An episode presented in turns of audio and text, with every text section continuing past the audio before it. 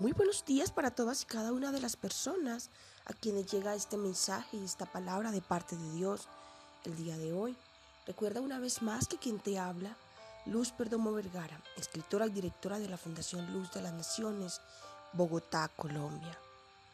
Hoy quiero compartirles esta palabra que como siempre les instruyo y digo, me entregara al Señor en horas de la madrugada el día de hoy.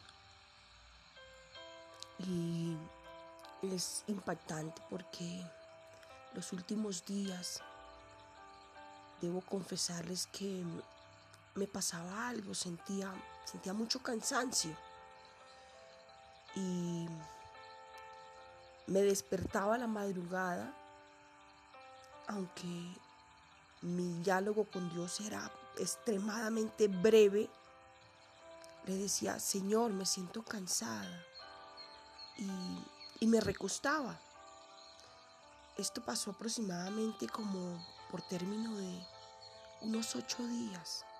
Pero yo sentía que era como Dios dándome espacio para que descansara, porque generalmente suelo siempre eh, madrugar, en horas de la madrugada el Señor me levanta a orar y a veces mis tiempos de, oración en la mañana o en la madrugada son largos y duro, no sé, no porque me ponga el tiempo, sino porque me pongo a leer, me pongo a escudriñar la palabra de Dios, me pongo a hacer diferentes eh, cosas eh, relacionadas con mis conversaciones con Dios.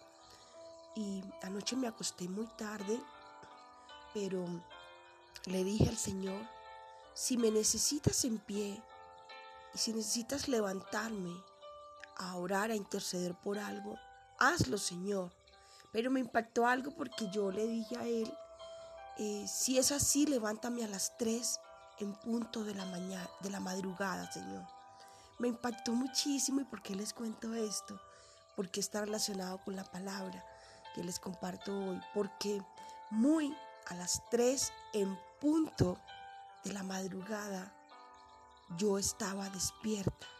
Fue increíble, me impactó. Esa fue como, como la señal entre los dos de que me, ya me necesitaba en pie para orar por lo que Él me iba a pedir. Y recibí la instrucción de parte del Señor poner mi talit eh, encima de mi cama. Mi cama es grande, la puse eh, al lado de mi cama, al costado izquierdo donde yo me acuesto, con mi Biblia ahí.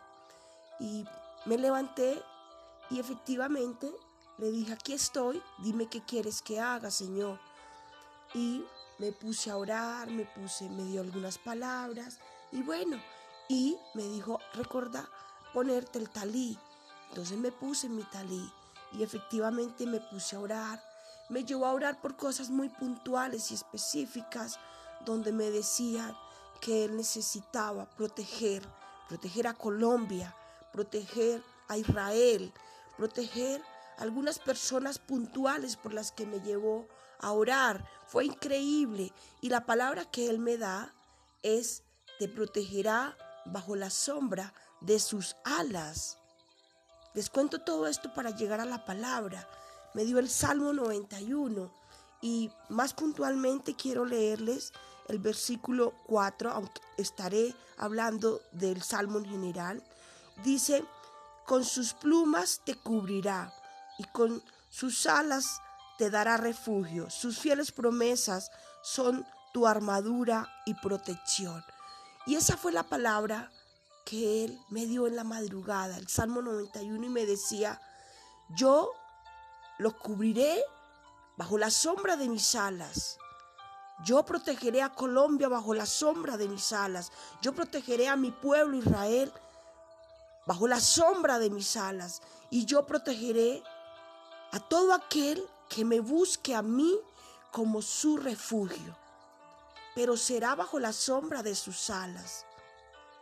Y me mostraba y me decía y me instruía el Señor que vienen tiempos malos. Yo como profeta del reino de Dios y su justicia, debo hablarlo, debo anunciarlo.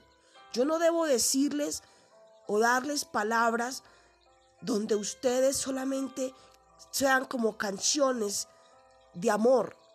No, debemos decir la realidad, debemos volver nuestro corazón a Dios porque vienen días malos y solamente Dios nos va a poder proteger, solamente Dios nos va a poder sustentar, solamente Dios va a ser nuestra guía.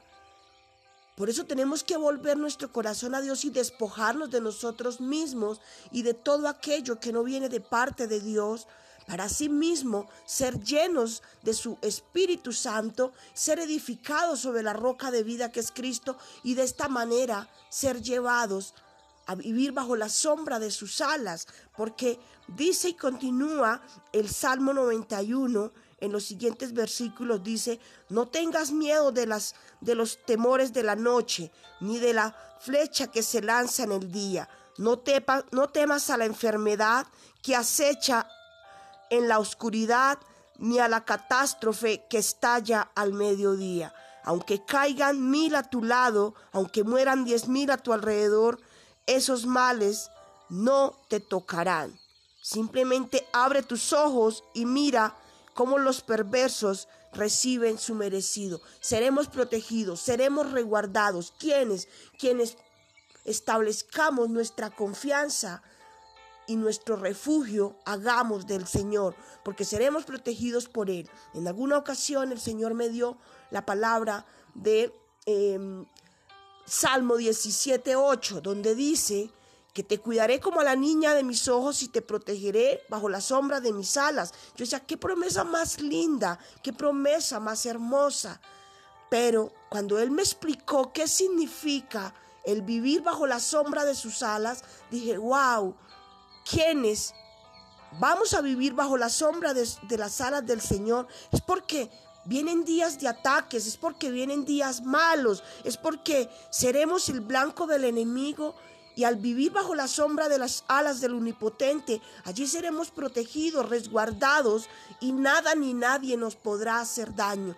Y esta es la promesa que el Señor te quiere dar el día de hoy y entregar a ti que me estás escuchando. El Señor desea, anhela guardarte, protegerte y esconderte bajo la sombra de sus alas. Pero para ello vas a tener que despojarte de ti mismo, porque Dios es santo y nadie que esté contaminado puede vivir bajo la santidad del Omnipotente. Por eso es necesario despojarnos de nosotros mismos. Es necesario permitirle a Dios limpiarnos, sanarnos, restaurarnos, liberarnos, porque eso es lo que Dios anhela y desea hacer contigo, como desea y anhela hacer eso con esta nación, con su pueblo Israel y con personas por las cuales Él me ha llevado a orar de determinadas situaciones por las que Él pone en mi corazón. Entonces recordemos que lo que Dios busca es protegerte, lo que Dios busca es sanarte, liberarte